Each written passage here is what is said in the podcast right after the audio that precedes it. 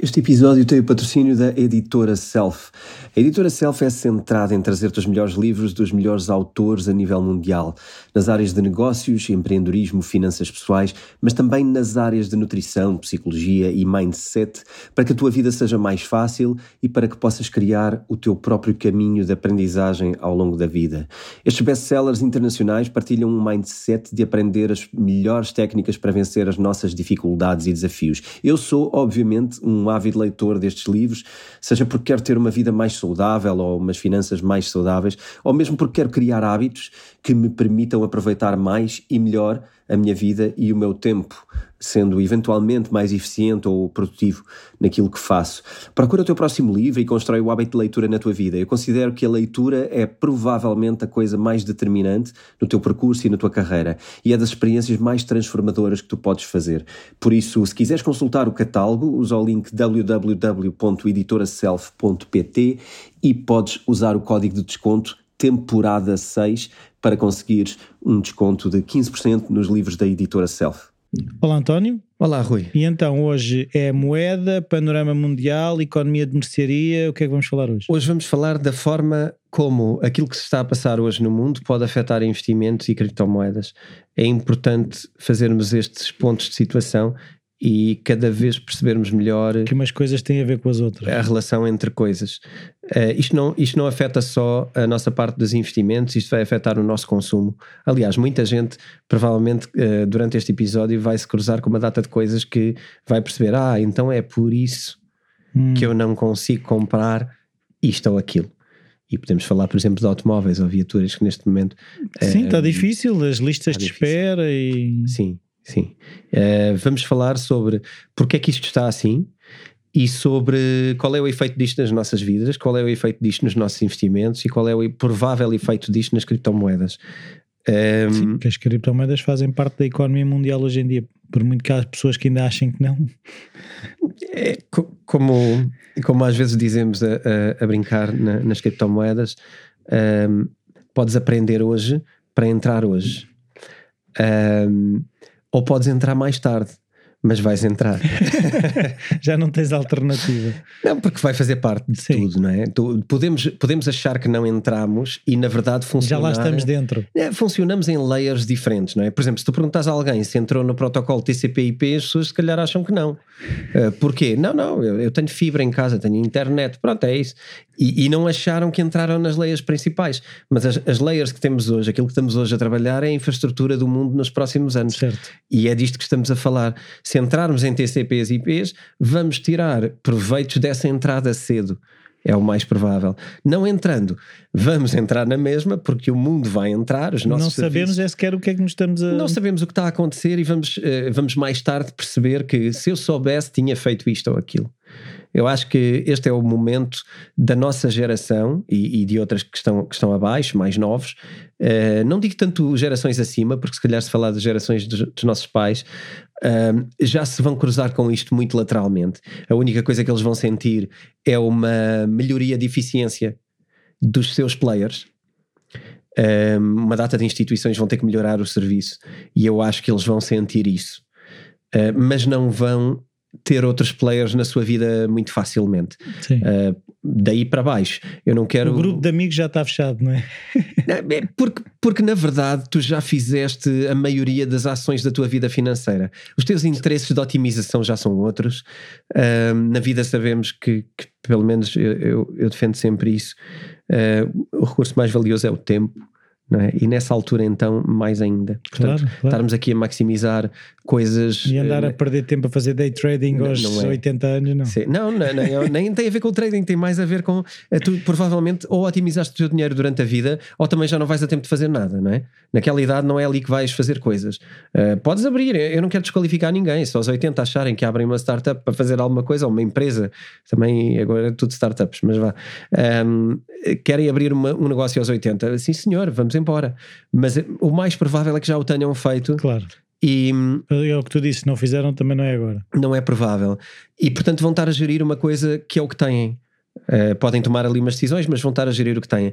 E os players ali provavelmente não vão mudar muito. porque tu já construíste as coisas para isto. Uh, agora, daí para baixo vai do skill de cada um e da convicção e da vontade de cada um e a disponibilidade para trabalhar na insegurança. E, e, esta é uma das coisas que eu também acho importante, até mais como desenvolvimento pessoal de cada um. Estar, estarmos mais disponíveis para, para. A instabilidade, é isso? Para treinar em segurança, para termos convicções e irmos atrás delas. E elas custam, são difíceis. Há portas que se fecham, por... mas ou queremos ou não queremos. É sobre isto.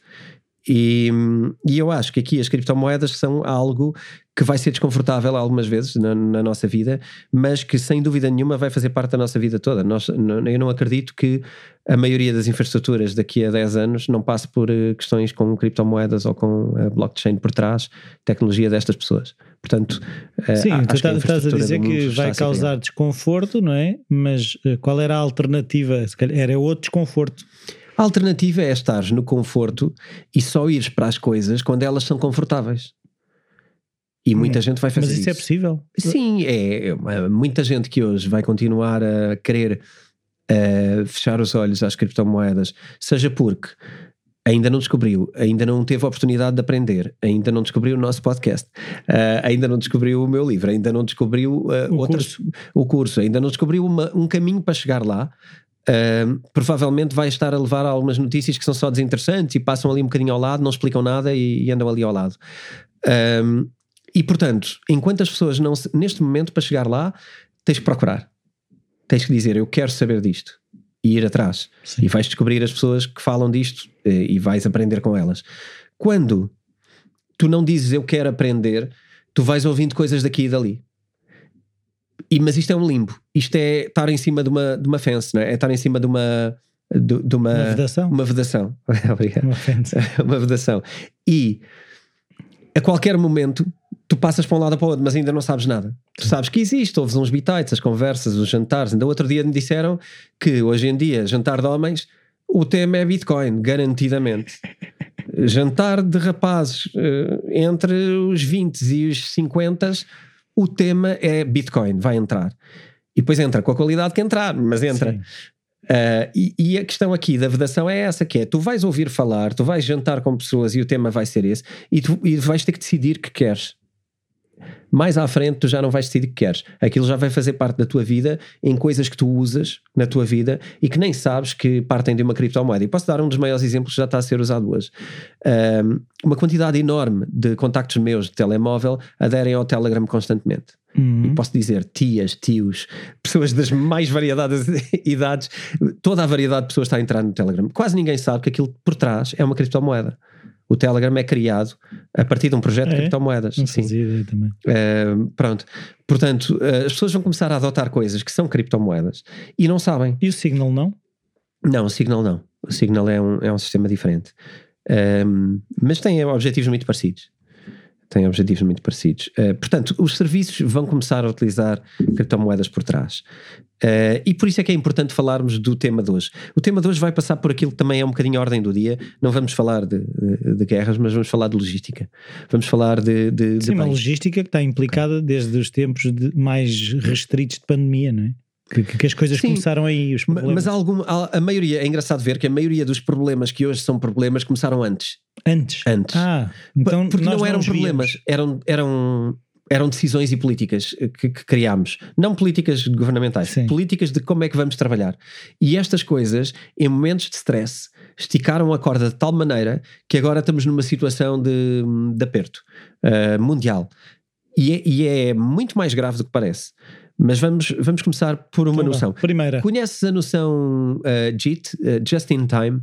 Just in Time, sim. É, é aquela coisa. Por exemplo, se é aquilo que eu estou a pensar, era um bocado até as lojas nem terem que ter estoque, porque rapidamente telefonam para o armazenista que lhe coloca lá o produto just in time. Ou seja, eu nem tenho que ter estoque na loja porque eu telefono ao armazenista e ele põe-me lá o produto. Ok, pronto, é exatamente esse o caminho. Isto começa com uma ideia uh, muito engraçada chamada just in time, que é nós já não precisamos de ter grandes estoques de nada, porque a logística mundial é tão espetacular que nós. Uh, nos seus níveis, não é? Cada um ao seu nível. A loja num nível, uh, a loja online noutro nível ainda mais baixo de stocks, uh, o armazém nos seus níveis, o armazém nacional ou ibérico nos seus níveis, o armazém, se calhar de Barcelona, que serve a quatro ou cinco países, o armazém chinês que serve todo milhares de países, milhares de países. centenas. A, a, própria fábrica produz a pensar just in time, portanto tu tens... Ah, não está a fazer para acumular stock. Eh, não, senão, uh, tu não podes estar a maximizar, quer dizer, hoje em dia a tua capacidade de produção é limitada, desde que tu aloques recursos à coisa,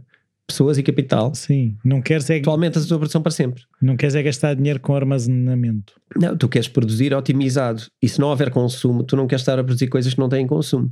Portanto, desde aí. Além de que as modas podem mudar rapidamente e aquilo que eu tive Sim. a produzir 20 eh, que ficam lá todos, não é? Sim, tu tens que agir eh, em cada produto e, a mesma, as mesmas fábricas que produzem um produto amanhã produzem outro. Ou normalmente até têm um ciclo de produtos de otimização. Um, Resultado, começámos todos uh, a acreditar nesta, nesta máxima na, na, parte da gestão, que é a gestão, neste caso, gestão uh, logística, uh, na ideia do just in time. E somos todos just in time e somos todos um, extremamente otimizados ao detalhe. Sim, nas farmácias tens essa coisa. Tu vais lá, a maior parte dos medicamentos já venha cá buscar amanhã ou venha cá buscar à tarde. Sim, porque tem várias entregas por dia, etc, etc. Agora, o que é que acontece a esse mundo quando entra uma pandemia em cima? Não tem estoque nem tem maneira de repor rapidamente, não é? A questão nem é tanto a pandemia, é quando tu criaste regras para a pandemia. Regras. Quando tu criaste uh, os lockdowns, quando tu criaste hum. uh, aquilo que te permite ou não sair de casa e quais são as pessoas que estão em teletrabalho, quais é que não estão, uh, quando tu começaste a criar aqui uma data de regras posteriores que, um, ehm, que colocaram fragilidade. Ah, tirar as pessoas das fábricas, ok. Tirar as pessoas da estrutura. E quando tiraste pessoas da estrutura, quebraste linhas de abastecimento. Uhum. Ok? Uh, o que é que acontece quando tu tiras uh, numa, numa coisa que está otimizada? Uh, tu tens normalmente tens poucos pontos de falha, mas qualquer falha impacta tudo. Qual, qualquer coisinha que tu mudas interrompe uma linha de abastecimento. E o que é que aconteceu aqui? Tu tiveste N momentos onde interrompeste linhas de abastecimento. Um, isto, isto aconteceu em, em, nível muito mais grave um, em coisas, em estruturas maiores, como por exemplo camionistas que hoje um, há, há, vários momentos onde os camionistas foram tema, não é? Nos Estados Unidos, pela falta de camionistas que, que há agora, os salários dos camionistas já aumentaram brutalmente e continuam a não, a não haver oferta suficiente. Que as pessoas não querem? Um, poderá ser. É uma história que está um bocadinho mal contada, mas de repente não há camionistas. Uh, não há pessoas disponíveis para serem camionistas. Uh, mas cá tens uma coisa, não sei se já reparaste, mas na parte de trás dos autocarros agora também há, uh, vem trabalhar connosco, tipo, os as próprias empresas de autocarros estão a fazer anúncios para contratar motoristas nos próprios autocarros. Eu nunca tinha visto aquilo em lado nenhum. Não, e tu já viste a quantidade de restaurantes também que dizem que o colaborador precisa-se? Então há falta de mão de obra? Há falta de mão de obra, claríssima. Eu já falei, acho eu, num episódio aqui, ou se não falei, falei em off, mas eu acho que já tivemos esta conversa da disponibilidade para o trabalho. Estamos a entrar numa fase curiosa um, das gerações e, e, e, de, e, talvez até uma reflexão, e, e talvez estejamos a, a, aqui a, a assumir demasiadas cassetes ilusórias sobre o que é que a nossa vida pode ser. E hoje em dia tu passas a, o pessoal que gosta de scrollar, como se diz no, no, Instagram. no Instagram e nessas coisas, aquilo que vai descobrir é que não é fixe trabalhar. Porque trabalhar dá trabalho. Faz sentido. E, e, trabalhar não é fixe. Fixe é não trabalhar. E, e ser rico e ganhar milhões. Eu, eu ainda não sei como é, que, como é que se faz isso ou melhor, sei como é que alguns estão a fazê-lo, a maioria é dizer isso, um, mas é uma grande o negócio, ilusão. O negócio deles é dizer que se pode ficar rico, é isso? Sim, claro.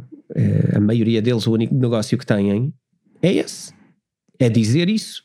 É, é fazer é essa. É vender fábulas. É vender essa atitude, essa, essa atividade. Mas na verdade eles nunca ganharam dinheiro a fazer mais nada. Portanto, eu não sei como é que ensinam a ganhar dinheiro. Um, é uma outra conversa. É um outro podcast que é giro. Uh, eu também estou aqui a querer, a querer também instigar ao, ao, ao, ao polémico. Eu gosto de pôr estas coisas em perspectiva porque eu acho que tem que ser assim, não é? E depois podemos ter uma boa conversa, mas eu acho que tem que haver alguém a provocar Sim, o sim, assunto. sim. Uh, eu acho que isto deve ser muito pensado, porque também, também podemos estar às vezes a querer encorajar os nossos filhos e etc. Um, eu acho isto muito É importante. trabalhar não é fixe. A dizer, não, tu, ah, tu é que tens a, a idade. Nós não temos idade, nós nunca temos idade. Nós nunca temos idade. Nós nunca temos, já passou a nossa oportunidade. Ah, ok. Nós já estamos coitados, condenados a ter uma vida sempre igual até ao fim dos nossos dias. Porque olha, já tenho X anos. Sim. Uh, mas tu tens oportunidade e vamos atirá-los para o leão dos poços, para o poço dos leões, não é? Que é para um lugar onde fazer dinheiro é preciso ser-se mesmo fora de série. E estamos a pôr um nível de exigência nas nossas crianças que é não, tu vais ser Ou empreendedor. são o Ronaldo ou nem podem jogar à bola. Vai ser do género, ou seja, tu tens ali um filtro de pessoas que são têm ou não aquelas características e se não têm, ganham ou não ganham essas características ao longo da vida. Mas isto não, isto não pode ser uma coisa que é vendida de fora. A maioria tem que vir de dentro. E, e eu acho que muitas vezes eh, acaba por ser aquele pai que nunca jogou a bola e quer que o filho seja jogador de futebol porque ganha muito, gostava de ter jogado e não jogou, e quer que o filho seja, e eu- pronto, isso traz as suas consequências. A mesma coisa no empreendedorismo. Eu, eu, Não, mas, mas aí há outra questão que é: tu podes ser um bom jogador da segunda divisão. A questão é que hoje em dia é quase que ou és o jogador que vai para o Manchester ou nem vale a pena.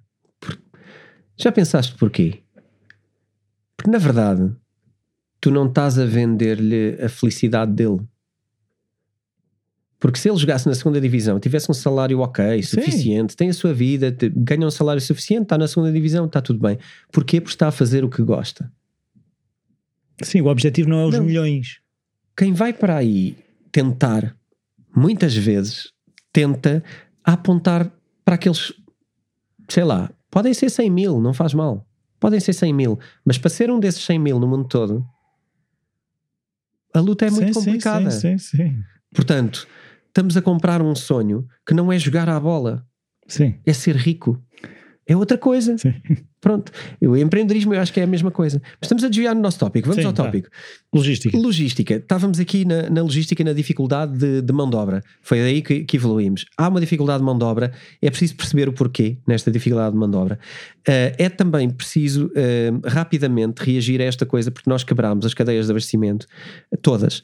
E tu tens eh, os portos, são o grande gargalo nestas garrafas. Não é?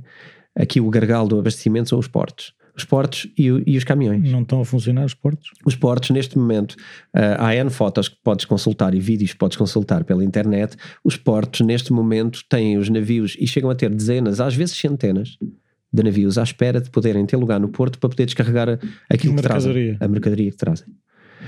Ahm, e porquê? E não porquê quando afunila? Porque os portos estão cheios de contentores que não conseguem ser movimentados ou descarregados porque os caminhões que, é- que são supostos levantá-los também não, conseguem levantar. Isto depois chega ao nível de os atrelados que levam caminhões já não há suficientes. Porquê? Porque alguns estão alocados em contentores que não os vão levantar, outros a produção. Contentores é um próprio problema logístico porque já não, já não chegam cá, porque neste momento vem tudo de fora, não é? Eu estou a falar de coisas ao nível, a maioria ao nível dos Estados Unidos e ao nível do grande abastecimento, mas na Europa o problema é igual. Tu não tens portos capazes de, de estarem a, a descarregar, tu não tens logística em terra capaz, tu estás a aumentar o preço dos combustíveis, Uh, tu tens greves de camionistas, uh, isto está a afetar N empresas, pode ser que afetou a minha e afetou uma data de- nesta indústria toda. Uh, porquê? Porque basta haver uma greve de camionistas em Espanha, como houve, fecham o abastecimento e as matérias-primas não passam ponto final. Não há matéria-prima, não há produção, Ponto não há produtos. E é giro tu veres uh, a fragilidade com que nós vivemos hoje. De hoje para amanhã, tu, eu não quero uh, assustar uh, mais do que é necessário, mas uh, de hoje para amanhã tu começas a ter uh, as superfícies vazias de produtos, ou pelo menos alguns deles, porque não vais ter capacidade de repor as coisas. Eu acho que isto tem sido falado nas notícias aqui e ali, acho que isto tem, tem sido mencionado. Eu, eu não sigo, mas chega-me, uh, de alguma maneira, chega-me que as pessoas já estão conscientes disso e, portanto, eu acho que, que existe aqui uh, essa consciência. O problema aqui é. Mas as pessoas estão a achar que é o problema da guerra. É, é- é a ideia que não, mas tenho. não é. Não é. Tá bem, mas Isto que foi criado antes. Certo, mas a questão é que o problema que, que pode haver de falta de coisas tem mais a ver com isso, porque houve algum movimento de ir aos supermercados quando a guerra começou na, na Ucrânia, não é? Sim, mas isso é como a história do papel higiênico com a pandemia, né? Uh, há uma pandemia e o que tu vais comprar é papel higiênico. E parece que houve gente que entrou em, em lutas físicas com isso, uh, porque queria mais papel higiênico que o outro. Sim. Portanto, é, para onde a coisa vai, normalmente é onde está errada.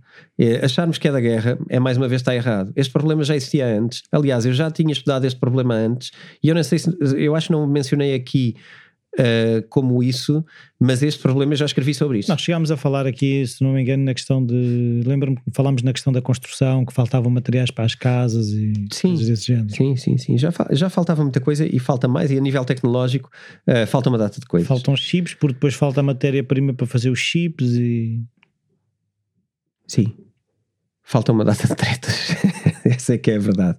Uh, e, não há, e não há neste momento uh, grande expectativa de que as coisas voltem, e posso já dizer mais dois ou três motivos que vão agravar isto. Primeiro é neste momento os lockdowns estão a ser feitos na China.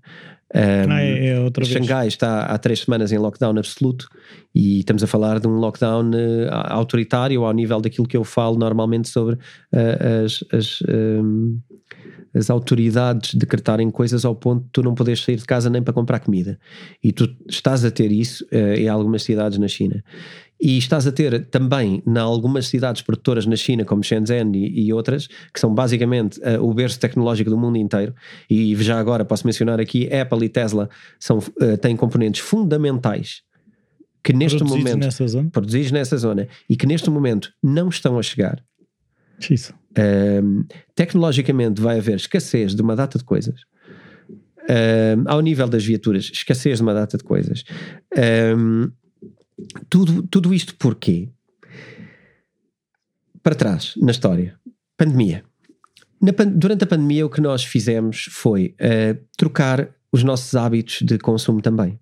Durante a pandemia, a maioria das pessoas deixou de consumir uh, viagens, deixou de consumir lazer e deixou de consumir uh, muitos serviços para passar a consumir bens, comprar coisas as pessoas estão a comprar muito mais bens, muito mais objetos, Sim. muito mais coisas. Eu lembro-me na, na, pandemia as questões de, das pessoas encomendarem coisas para casa era uma coisa, esgotaram Sim. tipo tudo, tudo que era de exercício físico esgotou, tudo que era não sei o que esgotou.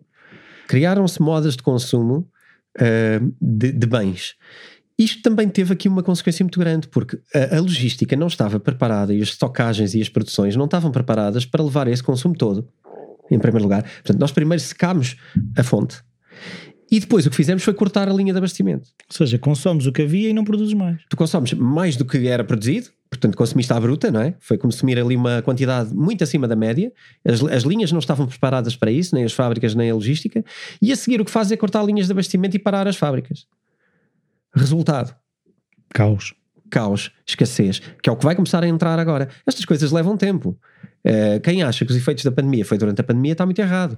Os efeitos da pandemia vão começar agora. Uh, esta coisa da guerra é um, é um evento não, não previsto, ou, ou, eventualmente previsto, porque de facto eu acho que há coisas que também se estavam a esticar ali cordas, mas uh, é encarado pelas pessoas como uma das causas do que está a acontecer agora. Não, as causas, de, as consequências daquilo que está a acontecer agora ainda vêm para a frente. E não vai ser melhor, vai ser pior. Uh, porque vai afetar outras áreas, como já falámos aqui, uh, vai afetar a área dos fertilizantes, vai afetar a área da, da, produção alimentar, vai afetar a área da energia, vai afetar uma data de outras áreas. Uh, parece que estamos aqui numa concorrência para estragar o que foi feito durante 50 anos. Parece. Parece. Não sei. Mas a verdade é que as consequências daquilo que está a ser feito agora têm muito a ver com aquilo que foi quebrado nas linhas da pandemia e outra coisa que é os hábitos de consumo que também mudaram na pandemia e outra coisa que também é o mindset das pessoas. Pois, mas aquilo que eu estava a pensar, ok, então, se há menos, ou seja, há falta de mão de obra, mas aumenta o consumo, onde é que as pessoas vão, vão arranjar o rendimento para aumentar o poder de compra se não estão a trabalhar? Não, as pessoas não vão aumentar o poder de compra, as pessoas vão perder poder de compra. Não, não, a questão é elas estão a comprar mais. Sim, bens. Está bem, estão a comprar bens, mas Onde é que, de onde é que o dinheiro vem se elas não estão a trabalhar? Aí vem, vem da ginástica familiar de cada, de cada pessoa, não é? Ou de cada, ou de cada família. Em primeiro lugar, não te esqueças de outras coisas que deixaram de fazer. Deixaram de viajar, um, deixaram de ter tanto consumo a nível de produtos de lazer uh, e deixaram de consumir tantos serviços. Uh, não falo de serviços de internet, porque isso também aumentou. Uh, outro tipo de serviços. Que, que, que houve um corte, claríssimo. Aliás, as pessoas tiveram sem poder ir a restaurantes N tempo, não é? As lotações dos restaurantes mudaram, um, enfim, N regras que hoje parece que são quase difíceis de calcular, mas isto afetou brutalmente. Tiveste N restaurantes a fechar na precariedade, N negócios que fecharam porque não tiveram clientes. Mesmo. Portanto, um, não devemos ter memória curta quando pensamos onde é que as pessoas não gastaram dinheiro. Foi em tudo isso que estavam proibidas de fazer. Ok. Deixaram de poder consumir. Perdão. Ai, um, deixaram de poder consumir uma data de coisas, coisas essas que prejudicaram uma data de negócios, um, e esse dinheiro foi poupado. Sim. E o dinheiro que pouparam agora uh, tem que ser canalizado para consumir bens, porque é o que podem fazer. Resultado, agora também podem não poder consumir bens, porque eventualmente eles podem não chegar para todos e podem não chegar cá. Um, também há aqui, uma, se calhar, dados mais importantes. Os portos que tinham uh, normalmente uh, entrada imediata dos navios que chegavam, ou quase imediata, hoje têm 18 dias de espera.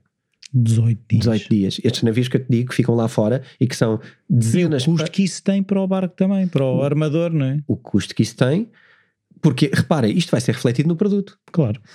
Se eu produto, sei que o meu barco vai estar 18 dias à espera, eu vou, em, vou em logo pôr no custo daquilo esses 18 dias. É? O teu custo de transporte vai aumentar, não é? Portanto, isso vai aumentar o custo do produto, sem dúvida nenhuma.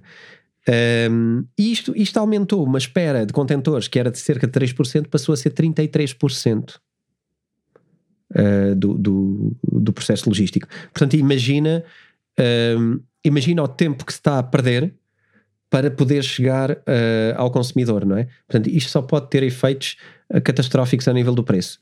Uh, aqui há alguns desses dados. Sim, é que esses barcos que estão à espera não estão a fazer nada, não é? Porque eles, se não estivessem à espera, estavam a ir para um lado ou a vir de um lado, ou... não é? Sim, sim, sim, sim, sim. E, depois repara, não, não, não descarregam, também não regressam, não é? É isso. Quando não regressam, não, não, não, regressam, não, também não estão a carregar. Certo, certo.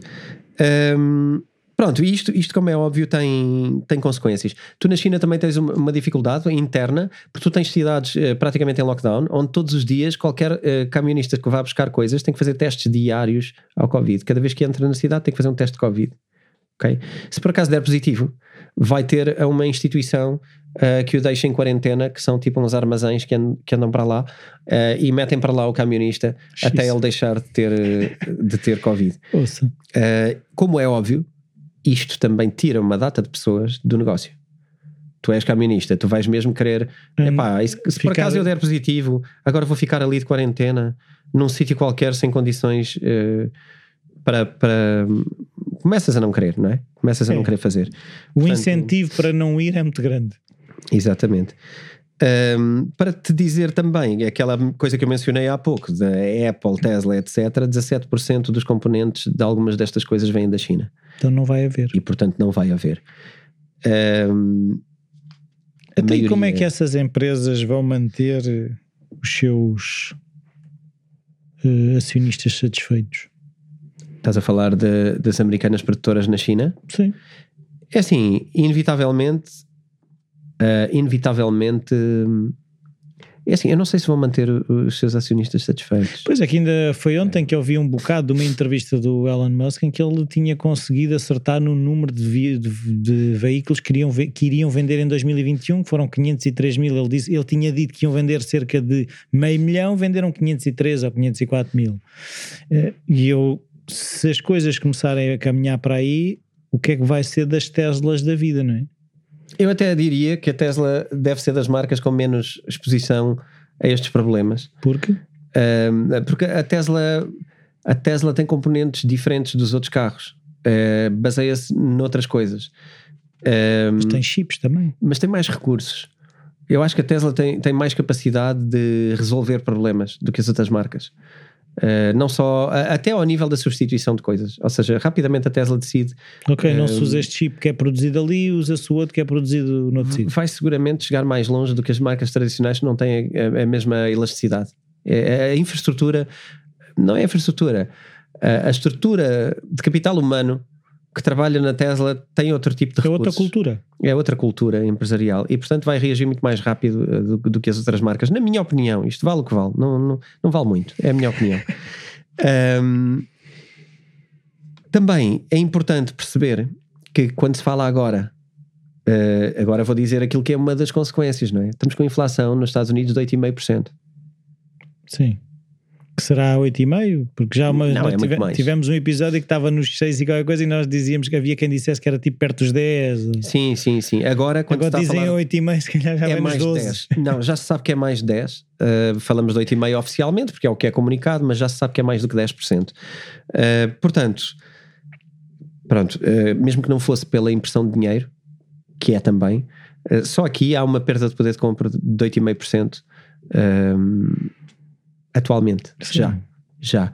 E isto acaba de vir dos 6,5 da última vez que falámos. Portanto, isto está a ser um bocado rápido.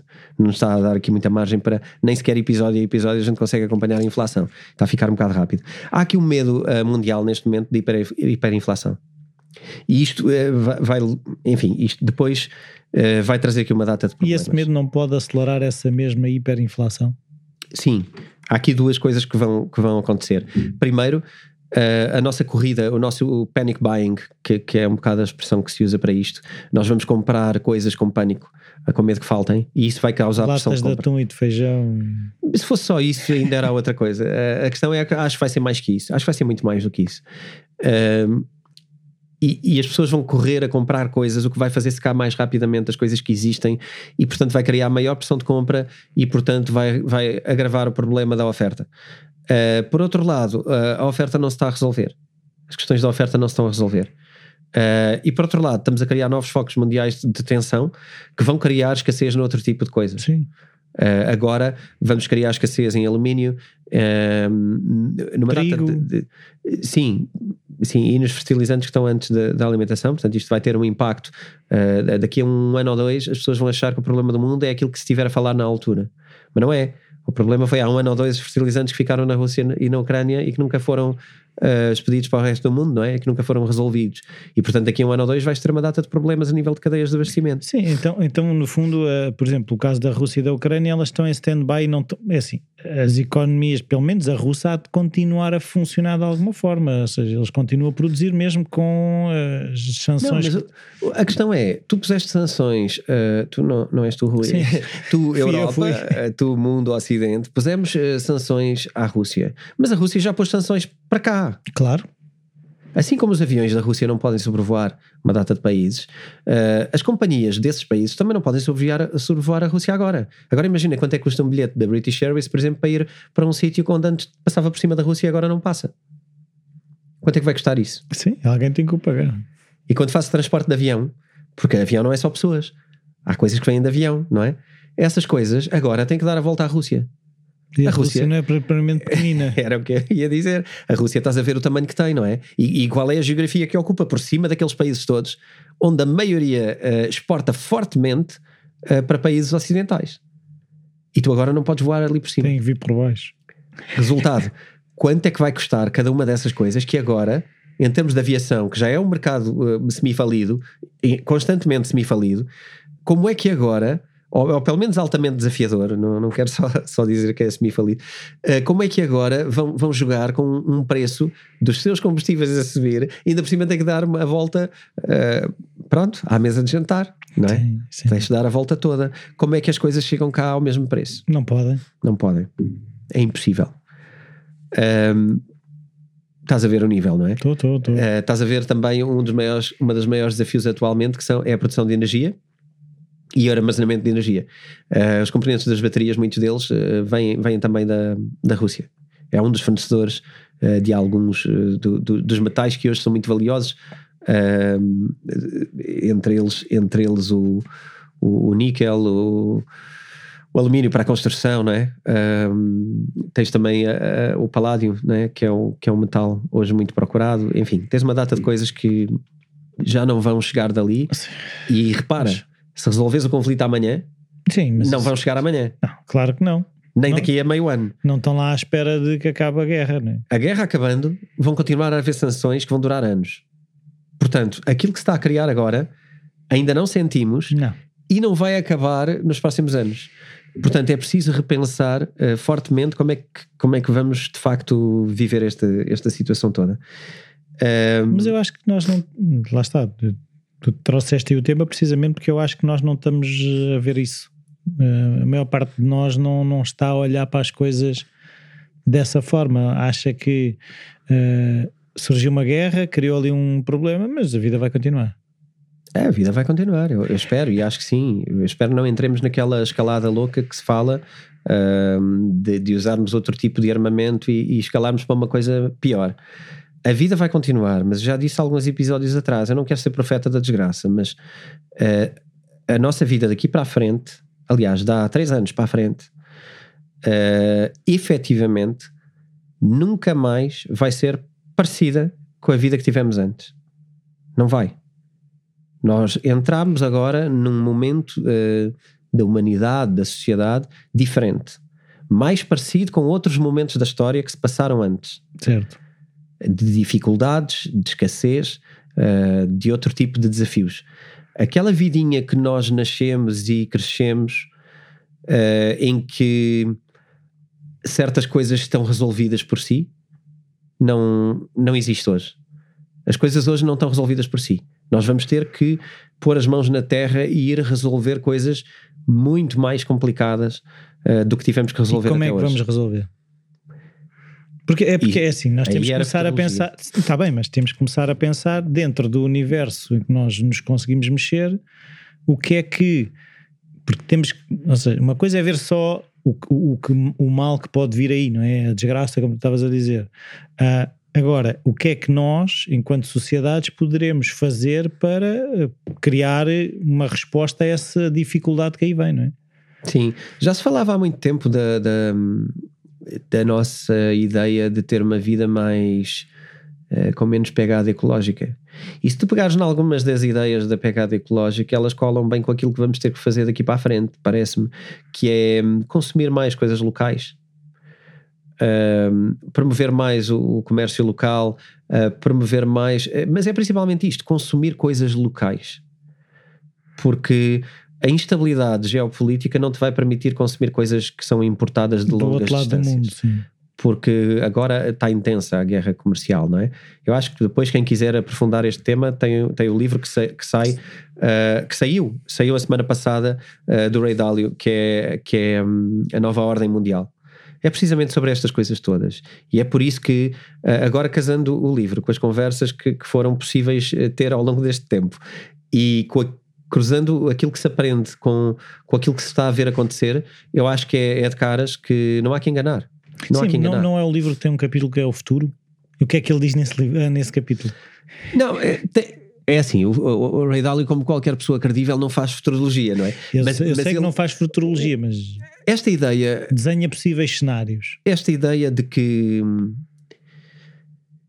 de que estamos só no princípio da clivagem mundial entre impérios uh, é partilhada por, várias pessoas. E, e, uma das que tem vindo a falar disto há muito tempo é o, é o próprio Ray Dalio. Uh, e, e tem-no feito de uma forma muito. muito organizada, muito documentada, com indicadores, com coisas e sobre os estados dos impérios e onde é que está os Estados Unidos como império, em que fase é que está. Porque todos os impérios começam e acabam. Sim. Não há impérios Basta olhar para, para a história, não é? Não há nada que dure para sempre. Ainda o outro dia, quando falámos do, do Jordan uh, B. B. Peterson, Peterson. Um, uma das coisas também que ele, que ele dizia é que tu. Um, tu quando constróis as torres de Babel, não é? Vai haver um momento em que a distância do topo da torre, que é quem manda, para as bases da torre, que é a realidade, é tão grande que é, é impossível ser eficiente. Não é que eh, haja má vontade, mas é impossível. É impossível os impérios a dada altura uh, deixam de funcionar. E normalmente deixam de funcionar quando deixam de satisfazer a seu, a seu, a sua, o seu proletariado, o seu povo, a sua, a sua base de apoio. A sua base. Uh, e começam a criar questões internas e questões externas. E os Estados Unidos está no chamado estágio 6, uh, que é pouco antes de. Quantos estágios são? É, são sete. então está quase. Um, portanto, estas coisas podem durar anos. Eu não quero dizer que vai acabar agora. O estágio 6 não é o ano que vem ao 7. Uh, estas coisas podem durar 30, 40, 50 anos. Uh, mas é praticamente inevitável. Se, se, se não acontecesse, era provavelmente a primeira vez na história que não aconteceu. Na história da humanidade. E, portanto, é pouco provável. Um, o, que, o que é que se está a ver aqui? E não Aquilo... se conhecem impérios que tenham revertido esses estados. Não, não, a questão é, quando caem não precisam de cair eh, e acabar, não é? Não Sim. tem a ver com isso. Podem, podem cair como liderança mundial. E neste momento a liderança mundial tem sido os Estados Unidos, não é? Uh, temos uma potência emergente que é a China. E, portanto, pode vir a vez da China ou não. Eu aqui aconselhava mesmo a lerem muito sobre, sobre o tema, porque o meu resumo de dois minutos sobre o livro não vai ser, uh, não vai sim, ser sim. assim tão bom. Não, é um, é um, como é que dizer, um aperitivo. Acho que é um aperitivo para nós aprendermos mais e, e, estarmos preparados para isto, porque eu não acho já que seja um livro uh, académico para académicos, para professores de economia ou para pessoas que gostam de economia. Eu acho que é um livro para toda a gente conhecer minimamente.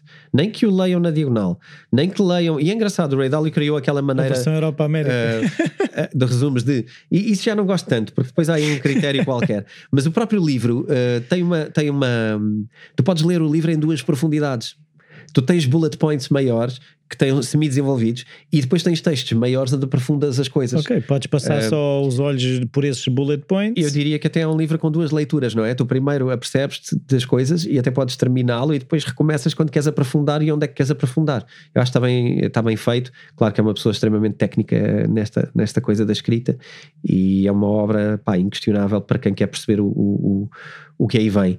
E eu, eu enfim, eu acho que esta percepção toda vem também um bocadinho daí, não é? De, de ouvirmos estas pessoas e aprendermos com estas pessoas e preparar-nos. Eu acho que nossa, os nossos hábitos sociais e hábitos familiares e a nossa forma de vida vai mudar.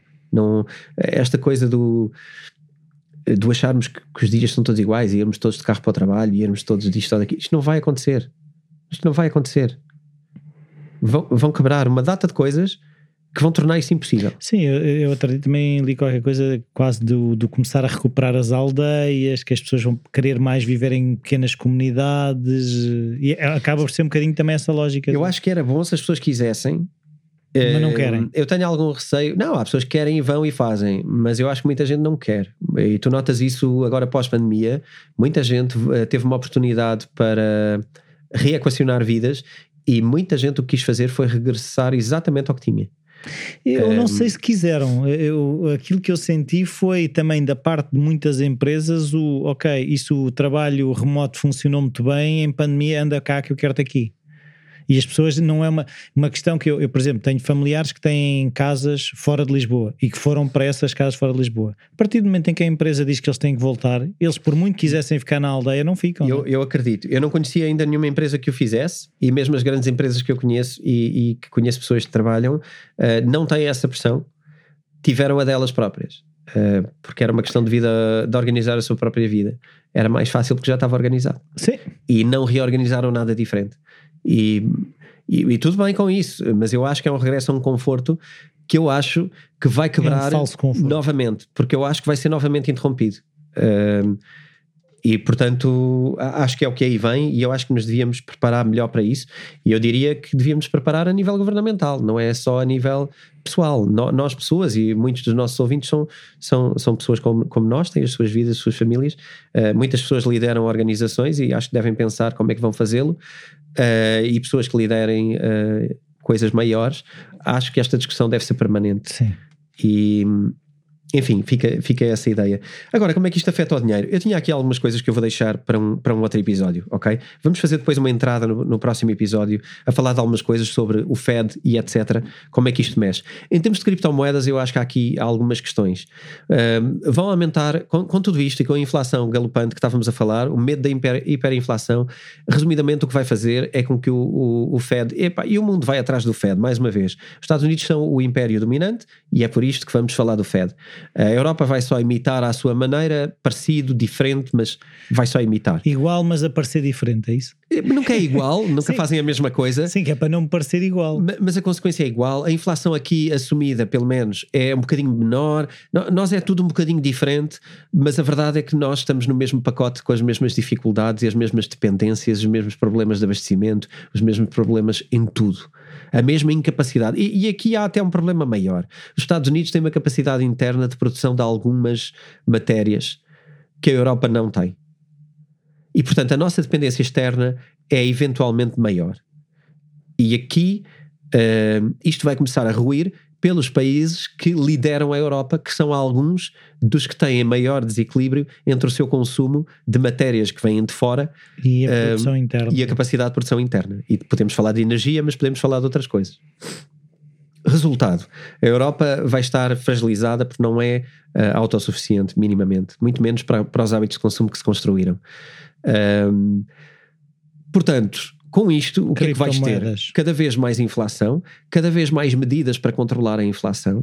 Algumas das medidas para controlar a inflação vão ser o aumento das taxas de juros, que já se estão a verificar. Nos Estados Unidos já falámos aqui de 0,25% a cada quadrimestre. Falámos disso, eu creio que até no último episódio da temporada passada, uh, aumento das taxas de juros àquela velocidade. Agora uh, já se estima que pode aumentar para os 0,5 em vez de ser 0,25, podem os próximos aumentos ser de 0,5, o que é o que é brutal, o que significa que tu vais chegar ao fim do ano com uma taxa que era zero de 2% para 2%. Uh, não, ou mais, ou mais, ou mais, porque vai depender, não é, de, de, do que é que fazes no entretanto. Isto vai colocar em stress quaisquer créditos que estejam em vigor, crédito habitação, crédito de tesouraria para os negócios, qualquer tipo de crédito vai levar com esta taxa, porque é uma taxa de referência. E o que vai implicar também os produtos, por exemplo, se eu tiver que fazer um crédito para gestão de tesouraria, eu vou estar a pagar esses juros, eu vou ter que claro. aumentar o preço do produto que estou a vender para pagar também os juros do dinheiro que eu tive que claro, emprestado. Claro, claro, isto vai, isto vai causar inflação novamente, por, por, por várias vias. Uh, até, até por outra coisa que me parece mais imediata e gostava de. Não, não queria deixar isto para o próximo episódio, que é o desemprego. Uh, quando tu vais colocar o lado empresarial em tensão, os negócios vão, vão ter dificuldade em crescer, em evoluir e, e vão ter dificuldade em investir. Claro. Isto vai causar uh, inflexibilidade no, no, emprego e, portanto, vai, vai causar muito mais desemprego. Um, só por causa da subida da taxa de juros. Tudo isto que eu estou a dizer não é uh, minimamente fora de, de, qualquer caixa. Isto é puramente académico, é puramente. Uh, isto em qualquer curso de, de, de economia ou de gestão. E, e, portanto, estas consequências são, são mais ou menos inevitáveis e tu tens poucos instrumentos para controlar estas consequências. E acima de tudo, a inflação possivelmente não é travada porque tu tens que fazer um movimento muito bruto deste lado para conseguir ter um efeito imediato. Uh, tens também outra coisa que é Uh, os, os, os, bancos, os bancos centrais, ou o Fed neste caso, uh, no caso dos Estados Unidos, porque é, é, o Fed é uma instituição semi. Uh, não é bem pública. É, é, uma instituição que se pensa que é do Estado, mas não é. Então, Na verdade, é dos bancos. O Fed é. é hum, o Fed foi é, criado tipo pelo. sindicato bancário. É uma espécie. depois tens ali umas pessoas que são elegidas governamentalmente por pessoas do governo americano. Sim, mas é uma cooperativa de bancos. Mas o Fed não é estatal ok? Ah. Um, é, é uma espécie de um, de, um, de um, banco central, não é? Que é controlado por bancos também. O Banco Central Europeu também é controlado por bancos. É uma instituição bancária, não é?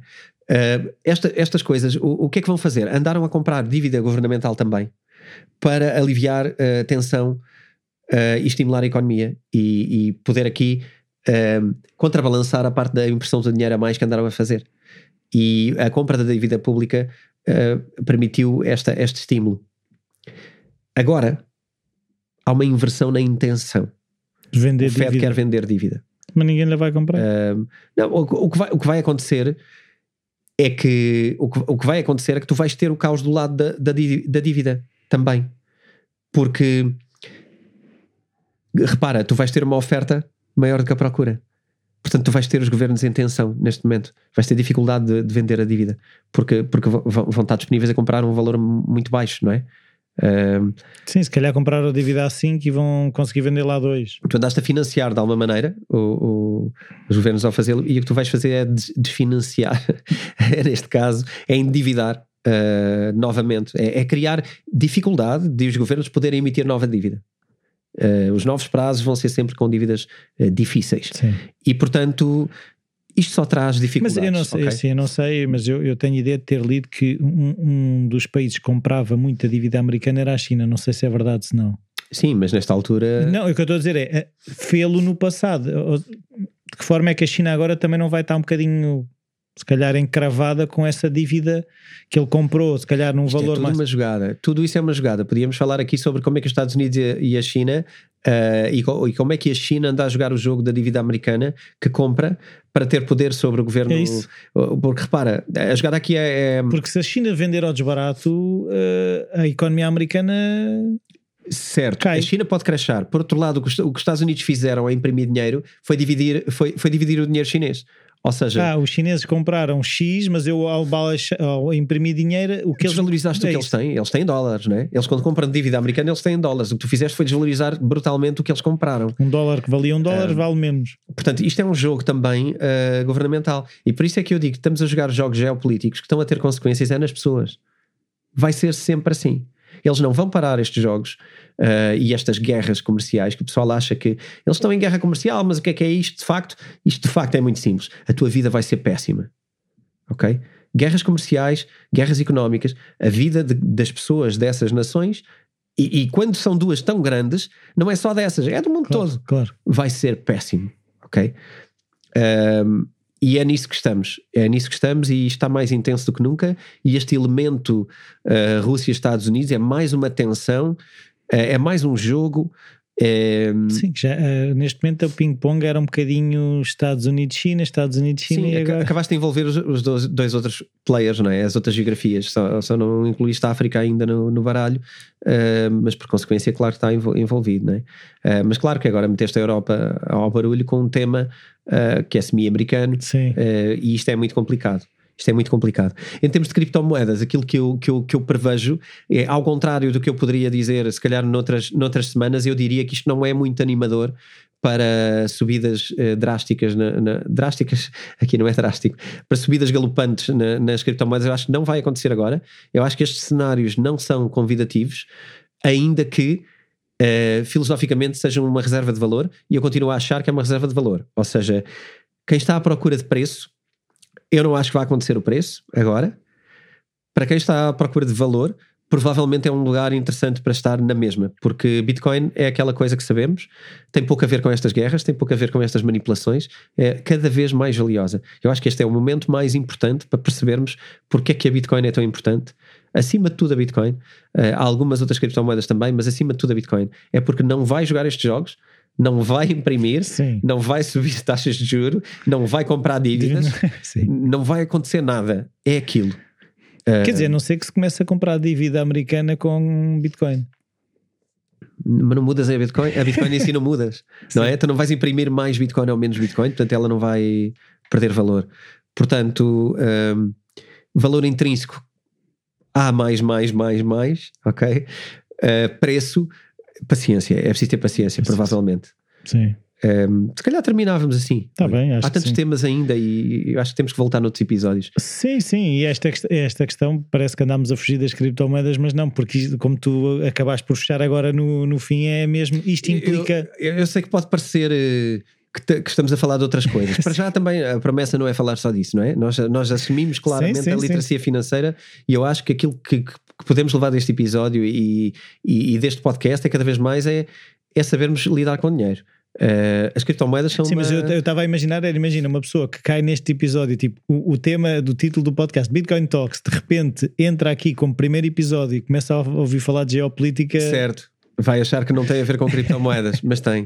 Uh, tem, e para a semana vamos trazer aqui mais uma criptomoeda também para analisar.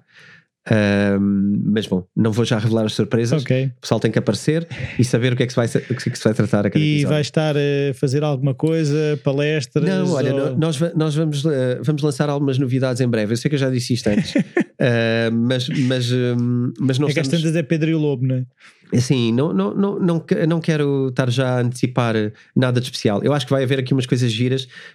Um, quando este episódio for para o ar, uh, vamos estar provavelmente muito perto de anunciar aqui uma coisa engraçada. Uh, para os nossos ouvintes que nos seguem há tanto tempo. Queria também fazer uma coisa que não temos feito. Uh, nós temos algumas perguntas que nos têm lançado, eu tenho respondido a todas as perguntas, às vezes com algum atraso e dificuldade, é, como é, é, é, é o melhor que podemos fazer. Uh, eu não trouxe para aqui as perguntas todas, eu vou trazer algumas, uh, mas quero agradecer às pessoas todas que têm diariamente, e, e, e são muitas, diariamente a mandar e-mails e, e, a falar no Instagram sobre o nosso trabalho aqui feito, uh, sobre o podcast e sobre a importância deste podcast. eu não tenho agradecido as vezes suficientes nos últimos dois ou três episódios e peço desculpa por isso, porque essas pessoas dão muita motivação para estar aqui, para estudar todas as semanas, claro. para trazer coisas boas. Eu espero que estes episódios diferentes eu sei que podem parecer mais imateriais, pode parecer difícil de tornar isto real na nossa vida, mas estas a meu ver, são as, é coisas, são as coisas mais importantes Sim. que podemos aprender. São estas. Estas é que vão mesmo mudar a nossa vida. Um, e, e, se tivermos isto como sabedoria base, um, depois todas as outras coisas são coisas para navegarmos em cima disto. Sim, criptomoedas é, é, é, é isto pode parecer mal, vai ser só tecnologia, né? Ou seja, se tivermos estes princípios Uh, venha as criptomoedas ou venha outra coisa, uh, uh, os princípios vão se manter. São ferramentas para sim. materializarmos estas é, coisas. É isso, é isso, é isso que eu queria dizer. São, yeah, são ferramentas. Tecnologia, ferramentas, sim. sim. são ferramentas, neste caso, até tecnológicas, mas sim, mas podem ser só monetárias. É isso, mas é que será mais fácil, mesmo que a tecnologia mude ou as ferramentas mudem, nós vamos conseguir navegar mais de forma sim, mais fácil. Sim, a maioria das pessoas, as primeiras dúvidas que vão ter nos investimentos, normalmente é: eu devo investir ou eu devo gastar? Esta é a primeira dúvida. Então, eu agora tenho X. Eu devo investir ou devo consumir? Não é? Eu compro uma casa melhor, é boa altura para comprar casa? Ou compro um carro? Nunca é boa altura para comprar um carro. Nunca. Nunca. Uh, mas, mas as pessoas pensam, eu devo consumir ou devo investir? Esta é a primeira decisão. E estas bases, quando tu pensas o que é que vai acontecer nos próximos 5 anos, Sim, provavelmente. a decisão se é comprar carro que, é que eu devo fazer? Não é? Eu devo agora investir ou isto goes south? E agora o que é que eu faço? Ok, o que é que vai para onde? E começar a construir sabedoria em cima desta. E é, esse é que é o processo de, de, sim, de, sim, sim. de aprendizagem. As, as, criptomoedas são claramente um processo de investimento, claramente um processo longo. Ok? Não, não acho interessante falarmos no curto prazo do que é, que é que devemos fazer. Eu acho que é um processo longo e montado em cima disto, eu acho que traz um valor muito grande. Por isso, isto tinha que chegar. Um, Agora, próximo episódio teremos outras coisas mais técnicas, vamos assim dizer, okay. mais detalhadas. Certo. Por isso, obrigado a todos. Uhum, sigam-nos, se estiverem no YouTube, façam aquele cliquezinho no, no sinozinho e, e sigam-nos para saberem quando é que chegam os novos, os novos episódios.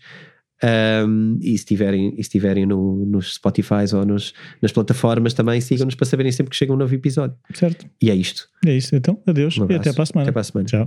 Um minuto para falar-te das nossas t-shirts cripto.